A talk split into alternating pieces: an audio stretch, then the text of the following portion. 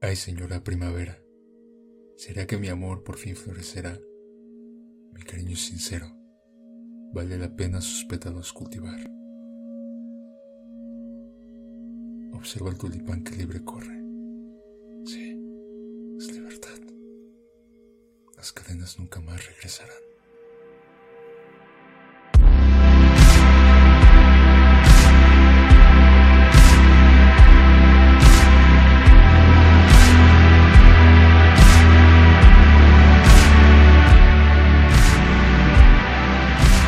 ¿Qué onda banda? ¿Qué onda gente? Feliz miércoles, jueves, viernes por la mañana, tarde, noche, dependerá del momento en que hayas decidido pucharle play al reproductor de Spotify, SoundCloud, Anchor, donde quiera que haya sido para hacerme compañía en una nueva entrega de Sin Escrúpulos. Algo que por cierto agradezco de todo corazón, hermanita, hermanito, tú me das la fuerza, tú me das el ánimo, el ímpetu para seguir compartiendo mis irreverencias, mis babosadas por este medio. Neta, les quiero un buen, les quiero un montón. Para no seguir alargando el saludo, déjame explicarte que la prosa que pudiste escuchar al principio pertenece a algún fragmento de la película Las Obscuras Primaveras del talentosísimo Ernesto Contreras. Tiene, si mal no recuerdo, 5 años de su estreno, sí, fue en 2015, 2014, por ahí va. Eh, pero vamos a hablar de ella por algunas cositas que te voy a comentar más adelante, por supuesto, si tú me lo permites, si tú me acompañas por un nuevo análisis narrativo, un breve análisis de una película que exhibe, que explora las pasiones del ser humano reprimidas por la moralidad, por la norma, los valores establecidos, las costumbres, el qué dirá la gente, ¿no? Una exploración que tiene como finalidad última generar una contractura emocional en el espectador, que tiene como finalidad también el subvertir los parámetros estacionales convenidos. Esta supuesta reconfiguración será el eje de nuestra discusión para este episodio o nos comemos el argumento que nos está vendiendo el director o lo desmentimos o lo refutamos. Así pues, del mismo modo que hicimos con el análisis de Amores Perros, por cierto que si todavía no lo has escuchado, te invito de la manera más cordial y amable a hacerlo, seguramente puede gustarte un montón como te va a gustar este seguramente. Partiremos de lo general a lo particular con datos relacionados a su estreno, recepción, premisa, participación y actuaciones y progresivamente iremos profundizando en su argumento y sus múltiples vertientes narrativas, centrándonos en la tesis que propone el director como principal sobre la subversión de las relaciones de pareja en un contexto actual. La neta va a estar bien entretenido esto, banda, bien interesante. Nuevamente agradezco tu compañía para esta ocasión y sin más, agárrate que vamos a hablar sin escrúpulos sobre las oscuras primaveras.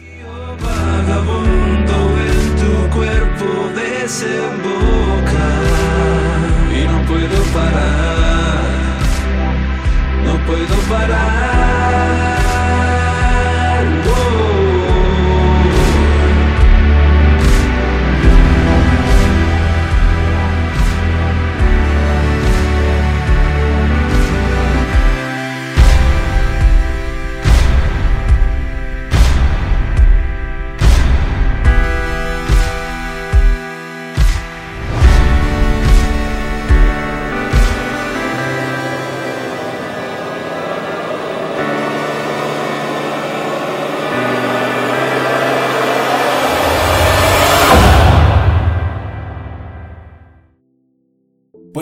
vámonos recio, Ana. Fíjense que hace unas cuantas semanas me encontré una nota sobre los 75 años de la creación de Estudios Churubusco y de cómo buscaban celebrar esa trayectoria en un contexto donde la pandemia les impide realizar proyecciones en espacios públicos o complejos cinematográficos de las películas más importantes que ha producido, que cabe mencionar, no son pocas. La neta, hablar de Estudios Churubusco es hablar de un referente vital para el desarrollo de nuestra industria fílmica.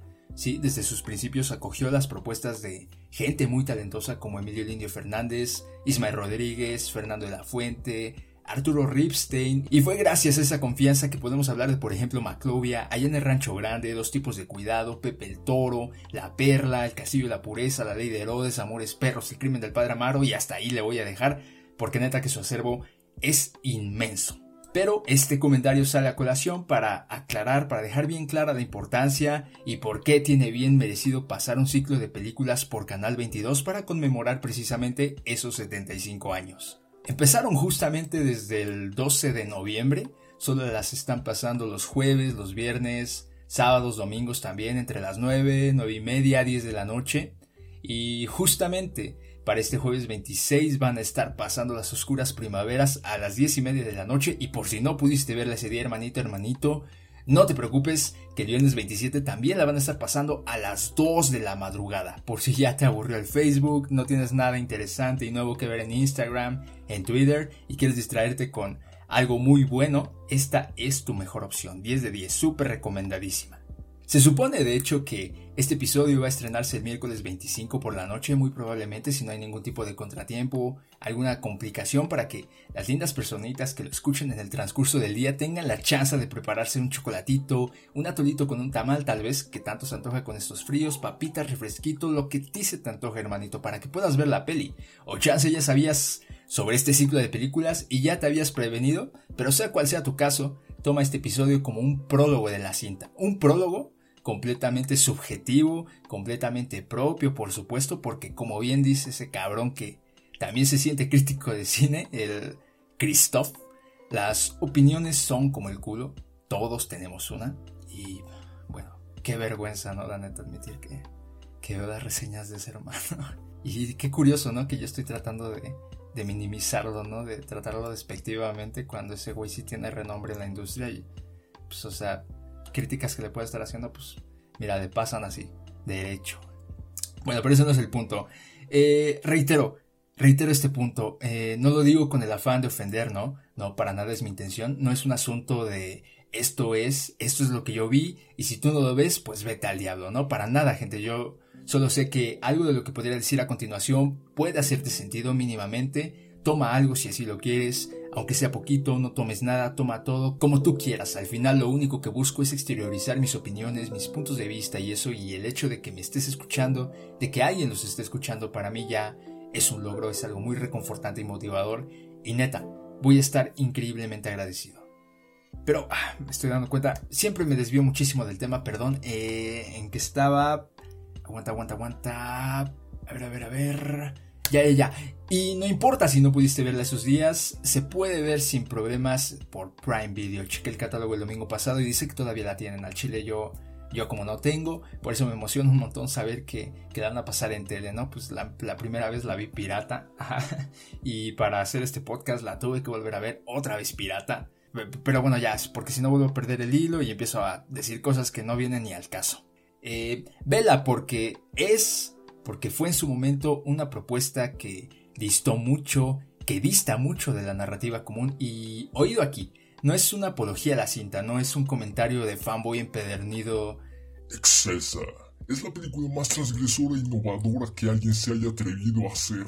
Contreras merece un Oscar. No, no, no, para nada. No lo tomen por esa vertiente, las hay más, yo lo sé, y con cualidades a nivel narrativo, a nivel estructural que resaltan mejor que esta pero que repito, en su momento, puff, sí llamó muchísimo la atención y esto mucho tiene que ver con la expectativa que Ernesto Contreras había generado previamente con su primera película Párpados Azules del 2007.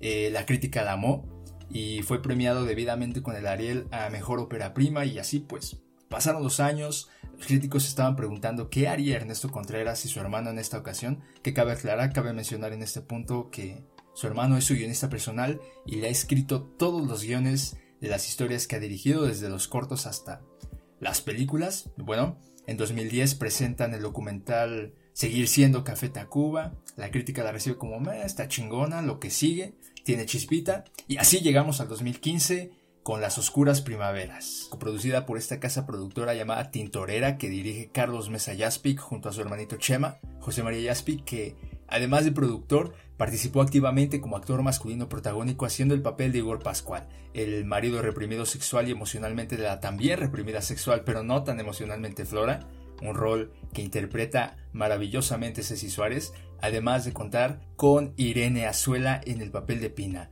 la madre soltera que adivinen.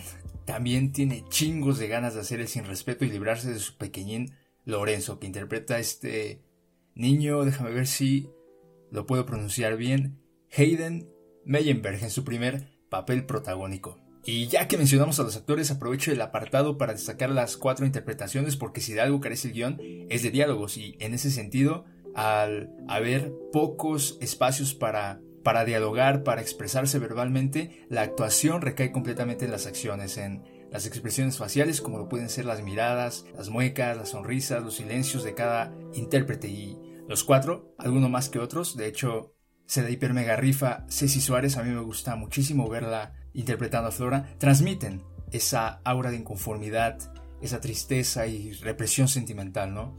Nos demuestran que el estar acompañado no implica de ninguna forma escapar de la soledad. Ernesto Contreras afirma en la mayoría de las entrevistas que concedió a la prensa, a los medios de comunicación, que esta historia busca subvertir la concepción del amor dentro de la sociedad contemporánea y también la idea colectiva de la primavera. Y a esos tópicos, a manera de apunte únicamente, así súper rápido, quisiera agregar esta vertiente narrativa temática que, de alguna manera, yo lo veo así, sí, lo sí transgrede que ya no se ajusta a los parámetros tradicionales de lo que es la maternidad. Eh, te digo, lo mencionaré rapidísimo para no ocupar más espacio del que nos incumbe. Este rol adoptado por la madre posmoderna que en esencia, que en forma, ya no guarda ningún parecido conductual con los roles de la maternidad clásica. Estamos hablando específicamente del personaje de Pina, que es una mujer que no vive por y para su hijo. No está ahí para apoyarle, para servirle fielmente e incondicionalmente. Vaya, ya no se aboca a él. Eh, de hecho, en un punto de la historia prefiere dejarlo encerrado en su departamento con tal de poder ir al encuentro con Igor en un motel. Así que eh, sí puede notarse un eje narrativo subvertor en este punto, relegado a un segundo plano quizá, pero que bien podría adoptar una mayor importancia. Yo nada más lo estoy dejando aquí sobre la mesa, lo menciono brevemente para que lo tengan en consideración a la hora de, ver la película. Ahora bien, para comenzar con el debate, para corroborar o para desmentir el propósito que busca, que está planteando el director, es necesario contar la historia de las oscuras primaveras de Keva. Pues una fría tarde, una fría noche de invierno, el horario no es especificado, de hecho tampoco es relevante. Igor y Pina mantienen un encuentro casual en el sótano del complejo en el que trabajan él como plomero y ella entregando mensajería y haciendo labores de, secretaria. Eh, nunca se habían visto, pero esa falta de tacto no les impide liberar pulsiones sexuales contenidas. El acto no trasciende a más, se limita a unas cuantas caricias y besos seguidos de una pausa reflexiva en la que ambos remuerden lo acontecido y se retiran. Pina más deprisa que Igor. Él pregunta por su nombre, pero el silencio es lo único que obtiene como respuesta. Las secuencias posteriores dan cuenta que Igor es un hombre casado que ha perdido el esmero y la pasión por una pareja con la que no puede concebir, con la que no pudo concebir hijos. Pina, en cambio, repudia aquello que Igor anhela. Es la madre de un pequeño que la odia y que la reprocha constantemente por la separación de su padre. Estas compañías, aunque monótonas, son las ataduras de su deseo representan las cadenas que impiden su liberación y ellos son bien conscientes que al cortarlas no podrán poseerlas de nuevo. Pero en vísperas de la primavera, donde las noches son largas y los días se perciben fríos, la atracción entre Pina y Igor escala límites insospechados, incontenibles, tanto así que los orillará a lastimar a sus seres queridos con tal de consumar su deseo. Y es con base en toda esta información que el espectador puede plantearse la siguiente pregunta. ¿Será que el arribo de la primavera traiga consigo su liberación? Qué truculento, ¿no? Ah, pues bien, ah, miren, iniciemos a trabajar la interrogante con otra interrogante. ¿Cuál es la utilidad a nivel narrativo de emplear las estaciones del año para referir, para simbolizar el cambio a nivel emocional y conductual de los personajes de una historia? Eh, en la mayoría de los casos, se retoman características que le son propias a cada estación. No sé, se me ocurre la calidez del otoño, la armonía y vivacidad de la primavera quizá, la monotonía, lo frío del invierno y con base en estas características se construyen las características de los personajes. Mira, te propongo el siguiente ejemplo. En La La Land topamos que hay cinco actos distintos que coinciden con las estaciones del año, que van de invierno a otoño y culmina la película de nuevo en invierno.